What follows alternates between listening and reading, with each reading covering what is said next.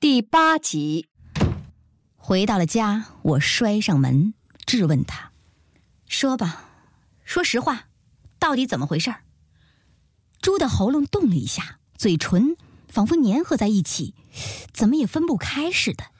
我，我就是和他一起看了场话剧。话剧，话剧不是和你姐姐去看的吗？那那天我姐她有事儿。我就在剧场外面邀请了一个女大学生，然后呢？然后我就送她回去了。再然后呢？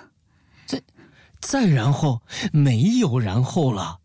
老婆，我错了，你原谅我吧。猪突然扑通一声跪倒在我脚下，抱住我的膝盖。我正拉开柜门脱大衣，顺手抓起一摞白色名片，狠狠地摔在他的脸上。屋子里好像下起了雪。没发生什么，老婆，你相信我好不好？猪捂着脸哭，鼻涕流到嘴里，唉，心都泼出去了。又何必一定要发生什么呢？你说呢？我撒开了手，站在屋子中央，无话可说。你相信我。真的没发生什么，你原谅我吧。好了，别说了，我累了。我倒在了沙发上，闭上眼睛，头嗡嗡的直响。猪稀稀疏疏的在隔壁的房间里活动着，那声音像个自知理亏的人，小心翼翼的。躺到半夜，我坐起来，跑出去买烟。一根接一根的抽着，边哭边抽着烟，然后呕吐。猪蹑手蹑脚的潜过来，递过一张纸，上面写着“离婚协议书”，上面注明一切财产归我所有，他净身出户。我猛地扭头看他，离婚吗？朱立即刷刷几下就把协议书撕了个粉碎，仿佛怕我后悔似的，伸手抱过我。不离婚，我们不离婚。我一把推开他，奔进厨房，打开柜门，把碗碟不停地朝墙壁砸过去，各色瓷片像流星一般溅过来。卧室里没开灯，猪坐在床上，双手抱着头，一动。不动，我冲过去拍打墙上的开关，因为不停的哆嗦，所以拍了好几下，灯才亮。我看见了一墙喷射状的红点子，我的手上嵌着碎瓷片，鼓鼓的冒血，脚上和脸上也是。猪找到了创可贴，默不作声的替我处理伤口。忽然之间，我觉得恐慌。我已经习惯了身边有人，几乎忘记了离开他应该怎样生活。猪说他要改，我也就顺水推舟的相信了他。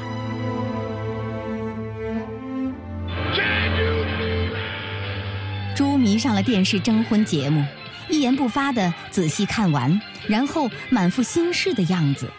终于有一天，他说：“嗯。”我这条件还挺有行情啊！你笑什么？什么条件呀？都是画皮。你什么意思啊？谁想来接您这块重灾区？赶紧说话啊！赶紧的，我巴不得卸甲归田呢。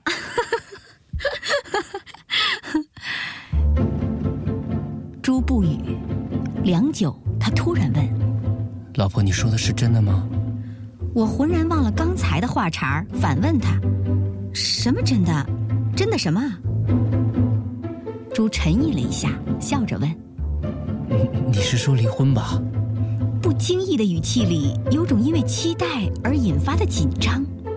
我不说话，审视着猪的脸。他笑得更厉害了。哈哈哈哈哎，你紧张什么？我说着玩呢。我去巴厘岛出差，猪请了年假同行，倒不是舍不得我，是舍不得有便宜不占，毕竟可以省下机票、酒店好大一笔开销呢。每天我在烈日炎炎下跑东跑西，朱只悠闲地穿着我给他买的白亚麻衬衫，贵族一样独自坐在海边晒太阳，或者去打高尔夫球。等我筋疲力尽地回到房间，朱却躺在床上看电视，换下来的脏衣服扔了一地，我把它们扔在浴缸里，边洗澡边踩，算是洗过了。而猪不闻不问，视而不见。我不免疑惑，即便从前它不特别殷勤，也总不至于像这次这么特别的不殷勤吧？某天晚上，家里，我打字，猪看电视，一个老爷太太姨太太的故事，猪突发感慨：哎呦，这过去好啊，一个男人可以随便娶他喜欢的女人。人数还不限，即便又喜欢一个，也可以不必放弃从前那个。好。猪说话的时候看着我，我哼了一声，继续打字。有时候两个都不错，干嘛一定要二选一呀？哎，你说呢？是吧？嗯。我转过头来说，辜鸿铭为一夫多妻辩护。说一个茶壶当然可以配四个茶碗，天经地义。可有人用《金瓶梅》里的话来反驳他，说一个碗里两个勺，不是碰着就是抹着，吃着碗里看着锅里的。你说，你说你什么时候能超越动物的本性，进化的高级一点啊？啊！说完了这些，猪显得有点失望的样子，又不甘心似的问：“那你说应该怎么样啊？”磊落一点行不行啊？就说爱情已逝，另有新欢，珍重，再会，了结一段，再开始另一段。我觉得这样做人比较干净。我噼里啪啦，头头是道。猪若有所思。我微微觉得奇怪，不知猪为何突然儿女情长起来。但是这疑虑也只是一瞬间。这一天，我打电话给猪。哎，今天有事儿啊，我晚点回。呃，没关系，我也有事儿，也晚回。那完事儿一起回家呗。呃呃，这样吧，咱们再电话联系，好吧？夜深了，淅淅沥沥的下起雨来，不大，但是缠绵。我拨朱的电话，无人接听。地铁错过了末班，家远，出租车的计价器总跳得让人心慌，于是跑回办公室躲雨。整层办公楼里几乎是漆黑的，我打开灯，盘腿坐在沙发上，一遍一遍地拨着电话。对不起，您拨打的电话永远都是无法接通。衣服上的雨水好像一直渗到心里来。凉飕飕的，泛着潮气，我打了个哆嗦。哎，你的手机怎么老是打不通啊？猪比我晚回家，他进门劈头就是一句，却语气柔和，带着试探的味道。我一语不发，直接拿过猪的手机拨号。那边，我的手机立刻吱吱扭扭地唱了起来。我看着猪。等待着一个解释，猪不说话，反而自顾自地去洗漱了。后来我才知道，那段时间猪在和公主约会。那个雨夜，他们当然在一起了。看电视的时候，我问你，喜欢两个女人怎么办？你教我的，弃旧布新。朱理直气壮。除了嗤之以鼻之外，我实在是不知道该有什么表情了。原来一直以来，他不断的含沙射影、明示暗示，巴不得我是闻高贤而知雅意，自己做个了断算了。而我的迟钝，大概很让他头疼，到最后还要费他一番口舌摊牌。其实迟钝，也不过是不肯相信罢了。大概任何一个荒诞的故事都有一个荒诞的开头吧。一开始是我的手机上经常收到莫名其妙的短信，很多情，来自一个陌生的号码，而我的毛病是无情，时常清理通讯簿，删除联系人。如果收到温情脉脉又不署名的短信，我就回复同样亲密热情的短信，好像认出了对方是谁一样。终于，陌生号码提议见面，我说好，只是没想到竟然是猪的公主 C。C，猪香港机票上的名字，我笑起来，这情节太戏剧化了，想不笑都做不到。其实当初也不是不好奇，但是没有好奇到要请这位小姐出来见面的程度。我以为按照猪的品味，会找到一个肤色苍白、四肢柔软，因为带着受虐气质而显得性感的女孩子。然而都不是。C 小圆脸，一侧比另一侧稍宽，微微扭过脸的时候，有几分动人，眼睛明亮。半长的卷发，腿很长，穿窄脚的牛仔裤，T 恤波鞋。从前在博客里，我放言说要做个泼妇，敢于抽第三者。如今这第三者找上门来了，我就食言了，心里没有一点愤怒的火星。我们一起进到博物馆里，看高迪的作品展。既然彼此都已经满足了好奇心，那么接下来就该说再见了。然而 C 却不这么想，他一口一个姐姐的叫着我，要我陪他吃饭、买衣服，甚至在出出差的时候，请我一起跟他住。C 经常给我发短信，内容不外乎是：“嗯，我退出你们，你们能复合吗？”他竟然还让我管他叫猪。姐姐，我很有负罪感，怎么办呢？姐姐，我一再保证和猪是一刀两断，绝非藕断丝连。但是到了最后，我自己都糊涂了。难道这前妻有照顾前夫新女友情绪的义务吗？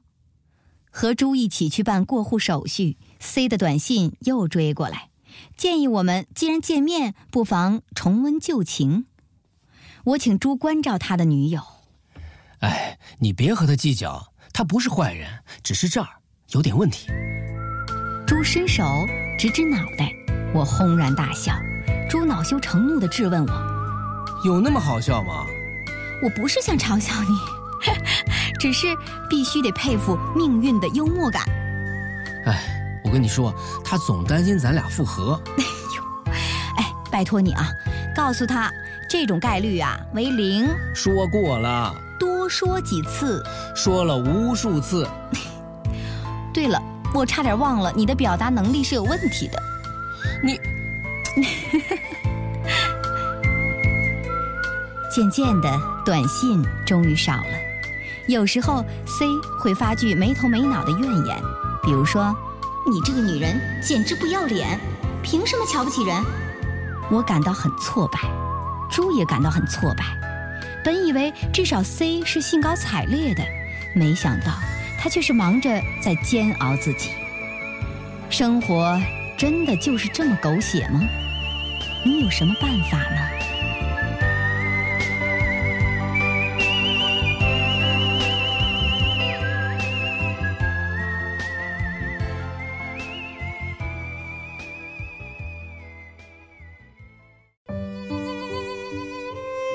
三章，单身时代。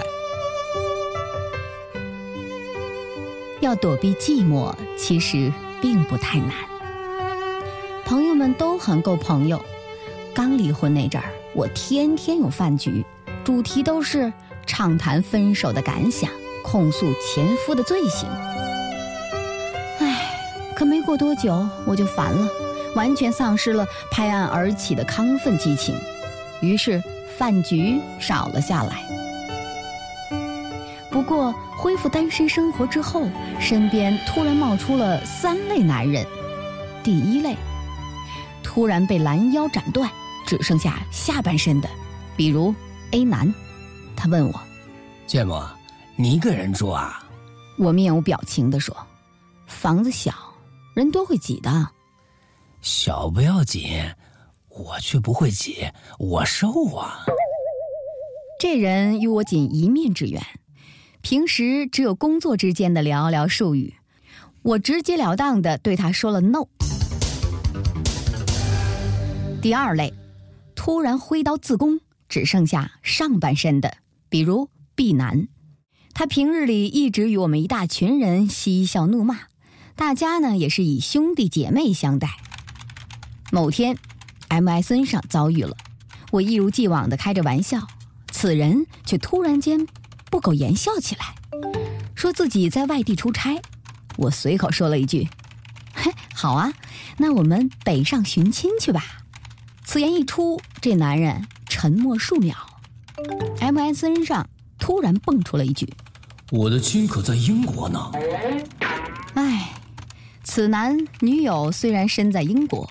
这魂却长存在该男子的口中，我犹如被别人猛然的往嘴里头塞了个窝头，半天噎得我没喘上气儿来。等到重新喘上气儿来之后，做的第一件事就是以最快的速度在 MSN 列表上找到此人，然后按下了删除键。第三类，上下身都突然消失了。丢弃皮囊，变成圣人了。比如 C 男，即便是一次很平常的朋友聚会，也总是要悲天悯人的说一句：“哎，我说各位，叫上芥末吧，他一个人也挺不容易的。”我没有被前两类男人打败，却彻底的被这类男人给弄疯了，一时间弄不清楚自己到底应该如何是好。你说去吧，说明咱确实挺不容易的；这不去吧，似乎过得更不容易了。去了之后说啊，我没什么不容易的，呃，您饶了我吧。这显得好像非常的此地无银三百两似的。去了之后，要是什么都不说吧，似乎印证了他所说的不容易。哎呀！见面之后，指着此男的鼻子大骂，我觉得倒是挺过瘾的。但是朋友们会用同情的眼神抚慰着我，那意思是说，原谅他吧。你们看看，他被打击的都快变态了。还有一种男人，第四类，咱们姑且叫他 D，也是一面之缘。某天夜里，他突然在 MSN 上说：“来看你的博客。”真好，就有些爱上你了。我还以为此人在开玩笑，还跟人家贫嘴。哈哈，暗恋我也不要说出来。我跟你说啊，人家很低调的啦。之后闲聊了几句，我又说想和另外几个朋友一起去参观 D 的工作室。D 说参观十分欢迎，大家分头来吧。不，一起来。还是分头来，不，还是背头挺帅的。嗯，看来都对我没企图。突然之间，我觉得有些惊骇，有些难受。与前面三类男人相比，D 算是个不错的男人，懂艺术，懂感情，有才华，还小有成就，已婚。我们一直以为他们伉俪情深呢，现在谁能告诉我，这世界上有哪一段看起来很美的感情不是千疮百孔呢？朋友问我，你到底想找个什么样的男人啊？唉，很简单，儿女情长之上，更需一颗赤子之心呗。举世公认，一个离婚女人的首要任务是在衰老之前尽快找到下一任丈夫。但是，但是，我的情况很难办，我是二手货。我的朋友木夏说：“哎，我说，男人是酒，越陈越香；这女人啊是水果，越鲜越可口。”哎，得了吧，我告诉你，我可是。果酒，果酒成不？木下比我年长，自称比我成熟。自打我离婚以后啊，特别的关心我，不仅催我自省，还催促着我赶紧找男人。我几乎低头便拜，管他叫妈了。木夏开始积极的为我安排相亲了。木夏安排的第一次相亲，正好赶上一场罕见的大雾，车在云雾里摸索着前行，荡漾了半天，停泊在荒郊野外。我疑疑惑惑的下了车，以为木下要把我卖给一个山村老光棍儿呢。木下说：“哎，芥末，跟你说啊，对方可是一著名企业的主任，我带你来这儿呢，就是让你看看人家的实力。”对方还搞了个欢迎仪式，几个人影排成了燕翅形，款步鼓掌前来。但是这雾可太大了，看不清人脸。直到饭桌上才看清楚，我那要相亲的对象。这个男人穿着一件蓝毛衣，里面打着一条红领带，簇新，像托架一样托着细瘦的脖子和小巧的脑袋，小鼻子小眼儿，一对大招风耳，脸中间凹进去一块儿，就好像是被打了一拳的塑料娃娃。让人有一种想把它按进开水里，然后浸泡复原的冲动。唉，大概是紧张的缘故吧。这位主任不停地用又尖又高的嗓门讲着笑话。